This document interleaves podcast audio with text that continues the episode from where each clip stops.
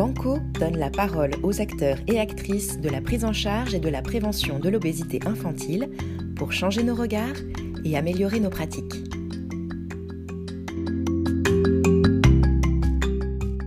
Je reçois aujourd'hui Nicolas Chevalier. Bonjour. Bonjour. Vous êtes médecin endocrinologue, professeur au CHU de Nice.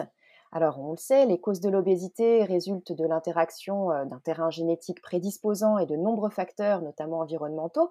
Parmi eux, il y a les facteurs environnementaux de type chimique. On entend parler de perturbateurs endocriniens, de bisphénol A, de pesticides, d'additifs dans une alimentation ultra transformée qui auraient un lien avec l'obésité. Alors, pour commencer, qu'est-ce qu'un perturbateur endocrinien? Où est-ce qu'on les trouve? Et est-ce qu'il y a effectivement un lien avec l'obésité?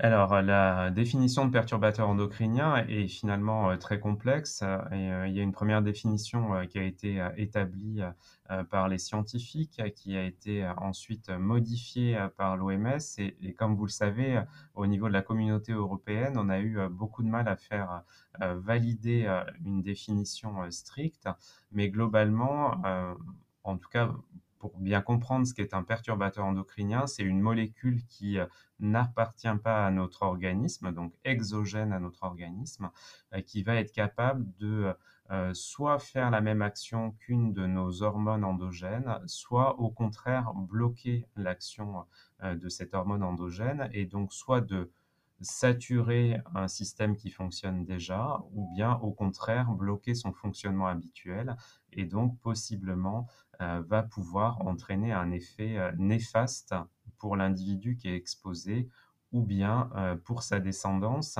Et vraiment, dans la définition de perturbateur endocrinien, il y a cette relation entre la structure et l'effet néfaste observé dans la population. On ne peut pas juste avoir la structure sans l'effet néfaste. on ne serait pas un perturbateur endocrinien. Alors, à votre question, où les trouve-t-on? Alors, si j'ai envie de déprimer tous nos auditeurs, en fait, on baigne dans une soupe de perturbateurs endocriniens au quotidien, puisque globalement, tout ce qui nous entoure a plus ou moins une activité de perturbateurs endocriniens. Comme vous l'avez dit, celui qui a fait probablement le plus parler de lui, c'est le bisphénol A qu'on retrouvait de manière massive dans les plastiques et dans certaines résines, notamment qui étaient utilisées au niveau médical ou dentaire. Et puis, il y a tout un tas d'autres nombres de molécules. Et on a l'habitude, en fait, de les séparer grosso modo en deux grandes familles avec après des sous-familles. Ces deux grandes familles, c'est ceux qui sont dits non persistants, donc qui ne vont a priori pas se stocker euh, dans l'organisme. C'est le cas du bisphénol A, euh, euh, des phtalates, qui sont également des plastifiants qui ont été longtemps utilisés dans la fabrication des jouets. Et puis, à contrario, on a des molécules qui sont dites persistantes, qui vont être capables de se euh, stocker dans le tissu adipeux, puisqu'elles ont une structure euh, stéroïdienne extrêmement euh, lipophile. Et ces molécules, typiquement, ce sont tous les insecticides. Alors, le chef de file, c'est bien entendu le DDT, qui est très largement connu, mais tous les organochlorés vont avoir le même effet. On a tout ce qui est PCB, polybromé, et puis les retardateurs de flamme comme les perfluorés qui vont également être utilisés dans les revêtements culinaires, donc notamment ces fameuses poêles anti-adhésives qu'on utilise tous et qui sont recouverts de perfluorés, mais on les trouve également dans certains vêtements pour limiter la transpiration.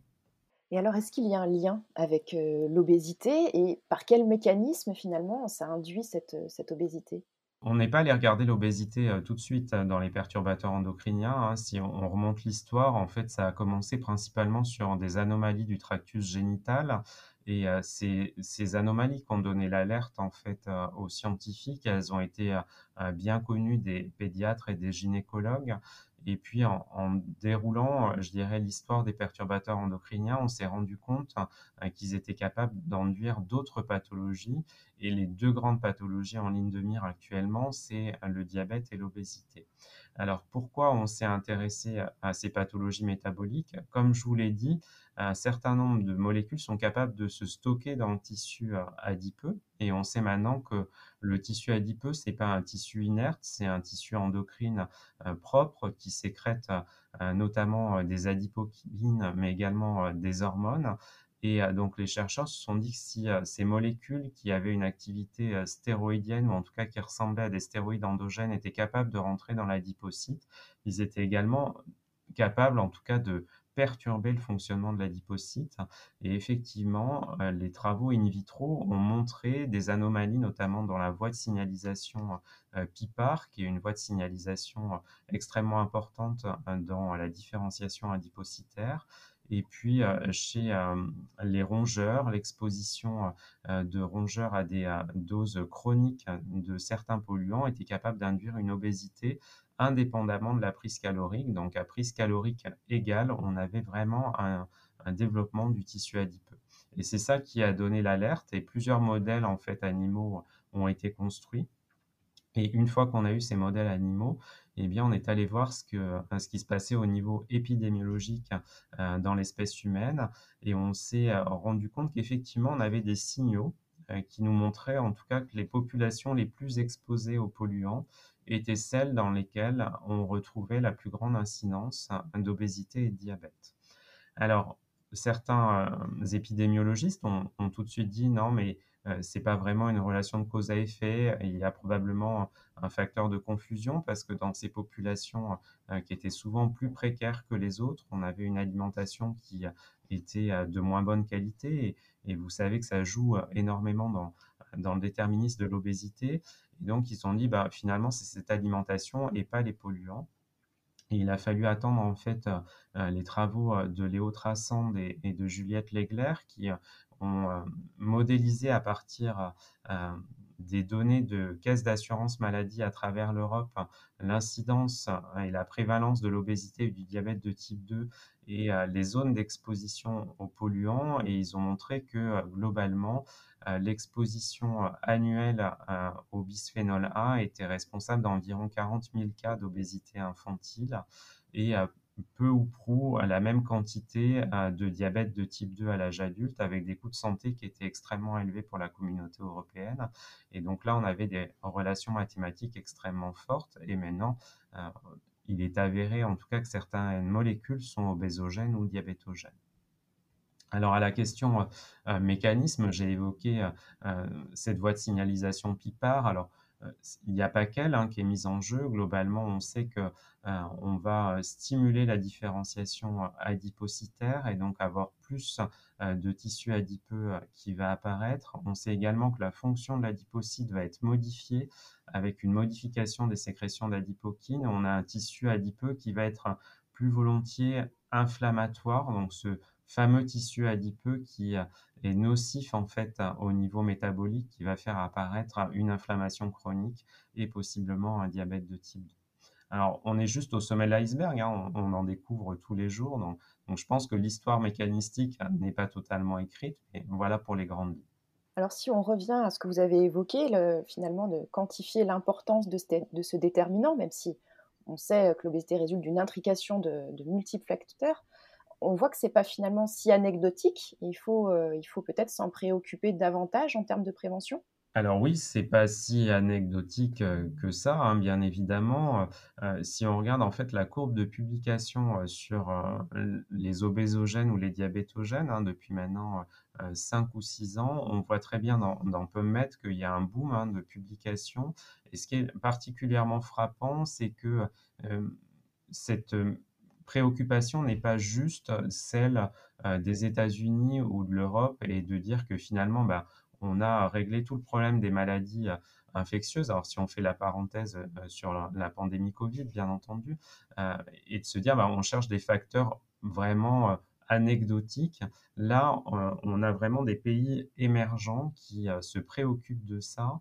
Et notamment, on le sait, en Afrique, on a une population qui est exposée maintenant de plus en plus à une nutrition de moins bonne qualité, mais pour autant, ils vont aller très vite vers des courbes d'obésité et de diabète. Et donc, dans certains États, on sait également qu'ils sont extrêmement imprégnés en polluants, notamment sur ces polluants persistants, où en fait ils ont continué à être utilisés malgré une réglementation internationale drastique sur leur utilisation. Et puis de la même façon, en Asie et notamment en Chine, euh, on a beaucoup de travaux euh, qui montrent une forte corrélation avec euh, ces polluants. certains substituts du bisphénol également, hein, puisque maintenant on sait que les substituts sont quasiment aussi dangereux que le bisphénol A lui-même. Et puis une autre donnée est rentrée, il y a également la pollution atmosphérique, euh, puisque euh, la pollution atmosphérique probablement est un vecteur, en tout cas, euh, d'imprégnation en polluants via la respiration. Et donc, possiblement, la pollution pourrait jouer sur cette genèse de l'obésité. Et donc, moi, je dirais que quand on voit ce boom de publication et que tous les pays s'en emparent, je, crois qu'on ne peut plus dire que maintenant il n'y a pas de rôle, en tout cas, euh, de cette pollution dans la genèse euh, de l'obésité. Est-ce qu'il y a des, périodes de vie où il faut être particulièrement vigilant à une exposition aux perturbateurs endocriniens? Globalement, ce qu'on recommande, euh, parce que comme vous l'avez compris, on n'a pas toutes les clés mécanistiques, on n'a pas tous les liens de causalité, donc il est dur euh, ou en tout cas injustifié de dire à la population euh, aujourd'hui il faut vivre euh, dans une bulle totalement fermée sans vous exposer à plus rien du tout pour limiter votre courbe pondérale. Je, je, crois qu'on n'a pas suffisamment d'arguments pour le dire aujourd'hui. Par contre, là où on a des arguments forts, c'est sur la période dite des 1000 premiers jours de vie. Donc, juste avant la conception, la grossesse et les deux ou trois années de développement de l'enfant. Pourquoi? Parce qu'en fait, c'est là où on a le plus d'arguments euh, sur les modèles rongeurs, où on a effectivement euh, une transmission lorsque la mère est exposée euh, pendant la grossesse, des effets métaboliques. Et donc, on sait que bah, lorsque la mère est plus exposée, elle peut possiblement développer plus de diabète gestationnel, mais également induire une différenciation du tissu adipocytaire donc, chez le fœtus, donc de déterminer une voie d'orientation vers l'obésité. Et puis, ce qu'on observe à la naissance chez ces rongeurs, c'est souvent un plus petit poids de naissance avec un rattrapage extrêmement rapide de la courbe pondérale et une obésité qui survient très précocement. Et c'est un peu ce parallèle avec ce rebond adipocytaire, adipocytaire précoce qu'on voit notamment euh, chez les enfants qui ont un retard de croissance in utero ou les prématurés. Ce catch-up hein, que euh, les médecins et les pédiatres combattent hein, extrêmement euh, de manière drastique pour éviter cette obésité à long terme. Et donc ce parallèle qui est vu chez les rongeurs avec l'évolution qu'on connaît sur le tissu adipeux de l'enfant nous fait dire en tout cas que cette période doit être extrêmement ciblée et que la mère doit être protégée et de fait l'enfant euh, qui vient de naître. Et puis ce qu'on sait maintenant, c'est qu'on a également des effets dits transgénérationnels. Donc on peut avoir des, euh, effets sur la première génération, mais cette première génération peut elle-même euh, transmettre les anomalies qu'elle a pu avoir à la descendance, même si elle n'est plus exposée à ces polluants. Donc du coup, il faut vraiment avoir une bulle de sécurité sur cette période des 1000 premiers jours. Et alors, comment la mettre en place, cette bulle? Comment on limite l'exposition? Est-ce qu'il y a des gestes simples de tous les jours? Il faut manger bio? Qu'est-ce qu'il faut faire? Alors, limiter l'exposition, c'est toujours très compliqué, euh, surtout quand on ne sait pas où se cachent les perturbateurs endocriniens. Et euh, je dirais que c'est la problématique euh, du grand public hein, d'arriver à les reconnaître. Alors, oui, manger bio, on sait que ça limite la charge en perturbateurs endocriniens, en polluants de manière générale. Ça a été prouvé dans la littérature. Et donc, on sait qu'on peut limiter les effets à, terme. Néanmoins, il faut faire attention puisque euh, quand on dit bio, on a certains labels qui euh, sont effectivement euh, totalement bio avec une limitation de la charge en polluants. il y en a d'autres qui n'ont pas les mêmes cahiers des charges. Donc, il faut aussi apprendre à décrypter ce label bio.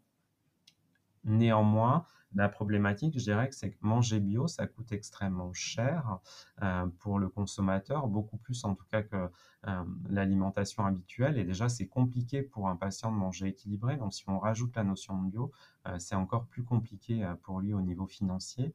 Donc il y a d'autres moyens simples hein, avant d'aller manger bio. il y a limiter tout ce qui est dit superflu. Dans le quotidien. donc le superflu, bah, par exemple, c'est tous les produits détergents sur leurs diverses formes. Donc quand on a les lingettes nettoyantes, alors qu'on peut nettoyer avec les bons produits euh, de grand-mère avec une éponge et de l'eau, euh, c'est tout aussi bien que mettre plein de détergents divers et variés. Il y a tout ce qui est euh, parfum d'ambiance, insecticides à outrance dans la maison. Et puis, il y a bien laver et, et, nettoyer ses légumes, par exemple, avant de manger bio. déjà, bien les nettoyer, enlever la peau. On va limiter euh, la charge en produits bio. Il y a la cuisine également. Je vous ai dit tout à l'heure qu'un certain nombre de revêtements euh, culinaires pouvaient être euh, une source de polluants. Bah, typiquement, lorsque les poils anti-adhésifs sont abîmés, il faut les remplacer parce qu'on peut se contaminer par ce biais-là. Et puis, il y a tous nos contenants plastiques qu'on a à la maison. alors, le contenant plastique, il ne faut pas le pestiférer, hein, puisqu'il a son utilité. Ça permet de conserver des denrées euh, correctement. Là où il faut faire attention, en fait, c'est de ne pas faire réchauffer dans un contenant plastique, euh, parce que lorsqu'on fait réchauffer, vous avez tous fait cette expérience, le plastique, il va se tordre, se déformer, et donc, en fait, c'est à ce moment-là où euh, toutes les molécules de polluants vont aller dans la nourriture qui est à l'intérieur du plastique, et donc on va pouvoir se contaminer. Alors ça, c'est pour limiter sa charge en polluants, mais ça va de pair avec une vie quotidienne qui est euh, correcte d'un point de vue euh, écologique, si je peux me permettre, parce que euh, si on continue, par exemple, de fumer au quotidien, on peut nettoyer avec du bio, faire attention, et bien en fait notre charge en polluants elle sera la même parce que dans la fumée de cigarette, on a un certain nombre de polluants dont on sait qu'ils ont un effet également hein, sur euh, par exemple, l'obésité infantile. Donc, il faut à tout prix limiter ce tabagisme actif et passif. Il faut bien aérer sa maison euh, et utiliser euh, le moins de produits, par exemple, cosmétiques possible. Donc, ça, c'est des gestes simples au quotidien comme je vous l'ai dit, il faut pouvoir donner une information fiable à la population et donc repérer euh, les perturbateurs endocriniens. Et c'était tout l'objectif de la stratégie nationale perturbateurs endocriniens 2. Et donc un étiquetage est prévu grâce à, cette stratégie et donc devrait euh, progressivement apparaître avec un logo comme celui qu'on connaît pour euh, l'alcool hein, pendant la grossesse, où il y aurait donc sur les denrées alimentaires, les produits cosmétiques et tout ce qui est produit de grande distribution, un logo en mettant que possiblement à l'intérieur on a des perturbateurs endocriniens donc pour avertir le consommateur et donc justement limiter son imprégnation notamment sur ces périodes de vie. Et puis quand on veut avoir une information euh, beaucoup plus euh, précise hein, sur euh, qu'est-ce que je dois changer, dans quelle pièce de mon habitation je dois changer, il faut aussi des sites sur lesquels se renseigner. Et donc, euh, on a un site qui est apporté par un, nos ministères de tutelle, qui est le site 1000 premiers jours de vie.fr. Euh, et donc, sur ce site, euh, on retrouve en fait comment améliorer son environnement et comment limiter son exposition aux perturbateurs endocriniens. C'est un site qui est très ludique. Hein. il suffit de cliquer. On a des informations très précises pour s'y retrouver sans avoir une consommation financière trop importante en regard pour les professionnels qui nous écoutent, ils peuvent euh, informer les, familles de, voilà, de ce nouveau logo, de ce site. Est-ce qu'ils peuvent faire autre chose pour euh, accompagner les, familles sur ce sujet? Il faut qu'ils puissent avoir euh, la bonne information. Hein. C'est souvent ce que je dis en tant que professionnel. les perturbateurs endocriniens, on a l'habitude, soit on y croit, soit on n'y croit pas. Euh, parce que c'est euh, quelque chose qu'on a du mal à saisir. On n'a pas eu de formation pendant euh, notre cursus médical. Donc souvent, on répond sur la défensive quand un patient nous pose la question en disant bah, non, il y a des choses beaucoup plus graves. Ça, c'est un truc d'écolo. Faites-le après quand vous avez limité tout le reste. Alors, oui, bien sûr, comme je vous l'ai dit, il faut limiter tout le reste. Hein. On ne peut pas dire à quelqu'un qui est en situation d'obésité, qui il ne doit pas faire attention à, son alimentation et à contrario limiter son exposition aux polluants. Bien évidemment, tout va de pair. néanmoins, je crois que maintenant, en tant que professionnel, on a des outils à notre disposition qui sont très bien faits. il faut savoir les chercher. Alors, je vais prêcher dans ma paroisse. L'URPS PACA a fait un très bon guide euh, à destination euh, des professionnels euh, de santé qui est là pour vulgariser ce qu'est un perturbateur endocrinien, où on les retrouve. Ils ont fait des fiches pratiques avec les grandes familles, les grands dangers possibles, parce qu'il n'y a pas que l'obésité, on a un certain nombre de cancers hormonodépendants qui sont également liés. Et puis, globalement, il y a un tableau, ce que je dois faire, ce que je ne dois pas faire au quotidien. Et c'est sous forme euh, assez schématique. On peut euh, même les afficher dans la salle d'attente. Il y a des flyers qui sont téléchargeables et puis il y a un guide pour le patient avec euh, de la même façon toutes les pièces de la maison, ce qu'on doit faire, pas faire. C'est sous forme assez humoristique et je trouve que ça passe bien parce que finalement, on n'est plus dans ce langage écolo-bobo, mais vraiment euh, dans euh, cet apprentissage de la santé publique qui dépasse finalement euh, le regard purement professionnel de santé, mais, mais qui est un combat, je dirais, citoyen. Et je crois qu'on a chacun une pierre à apporter à l'édifice pour vivre mieux, puisque c'est polluant. Euh, il faut le savoir, hein, il y a eu des scandales sanitaires. Je ne vais pas revenir sur celui euh, euh, qui touche les Antilles et qui est dramatique, mais les polluants persistants, hein, ceux qui sont le plus impliqués dans la genèse de l'obésité, ils ont une demi-vie extrêmement longue dans le tissu adipeux, parfois plus d'une dizaine d'années, mais dans les sols, ils sont encore plus inertes et leur demi-vie peut dépasser 40 ou 50 ans.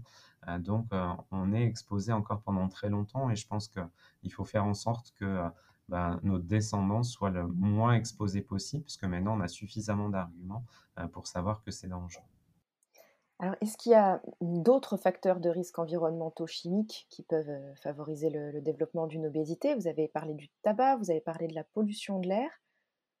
La liste, en fait, elle est euh, extrêmement longue. très récemment, j'ai participé à, à, certains papiers qui ont été écrit par l'un des anciens directeurs du NIH, hein, qui est euh, Jerry Heindel, et qui a beaucoup travaillé euh, sur ce côté euh, obésogène et listé en tout cas les risques. Globalement, on a les métaux lourds qui peuvent être impliqués dans la genèse de l'obésité. Le tabac est un grand pourvoyeur, je vous l'ai dit et vous l'avez réévoqué. on sait que la nicotine est capable en tout cas de favoriser l'adipogénèse. Il y a d'autres constituants du tabac qui peuvent aussi générer cette adipogénèse. globalement, tous les produits chimiques sont potentiellement impliqués dans cette genèse de l'obésité. Après, la problématique, c'est d'arriver à identifier la part respective de ces polluants, parce que comme je vous l'ai dit tout à l'heure, on est exposé à une soupe de polluants et à ce jour, tous les travaux qui ont été faits euh, euh, in vitro ou in vivo ont été ciblés sur une, deux, parfois quatre ou cinq molécules, mais pas plus, alors que quotidiennement, on est exposé à 200 molécules au minimum. Et donc, du coup, il est très difficile de faire euh, la part des choses entre l'une et l'autre. Donc, je pense qu'on est vraiment juste au début de l'histoire la partie reprotoxique des perturbateurs endocriniens, son début c'est 1960. Euh, on a commencé à les classifier en 1990 pour arriver à réglementer euh, à la fin des années 2000. Euh, les obésogènes, c'est les premiers travaux 2005-2010. Donc je, pense qu'on est qu'au début et qu'on va trouver encore beaucoup de choses et que notre vision, en tout cas de professionnel, ne va pas se limiter juste à l'activité physique, la sédentarité et une alimentation équilibrée, mais on va être vraiment dans une prise en charge euh, globale à essayer euh, de tout limiter. Et, je pense que ça fait écho à d'autres pathologies chroniques. Hein. On sait que l'asthme de l'enfant, il y a une part environnementale. On a beaucoup lié à la pollution. On sait qu'il n'y a pas que la pollution. Et, maintenant, on a des euh, conseillers en environnement qui se déplacent au domicile des patients pour arriver à voir tout ce qui se passe. Et, je pense que très probablement, à terme, on aura la même chose pour la prise en charge de l'obésité. on est au début de l'histoire, on a notre rôle à jouer en tant que professionnel, on a bien compris le, message. Merci pour ces explications. Merci à vous en tout cas pour euh, cette interview. Et puis on se retrouve bientôt pour un nouvel épisode de Banco. Vous venez d'écouter Banco. Retrouvons-nous sur ce podcast pour de nouvelles rencontres avec des professionnels investis en obésité pédiatrique et sur le site banco-formation.fr. À bientôt!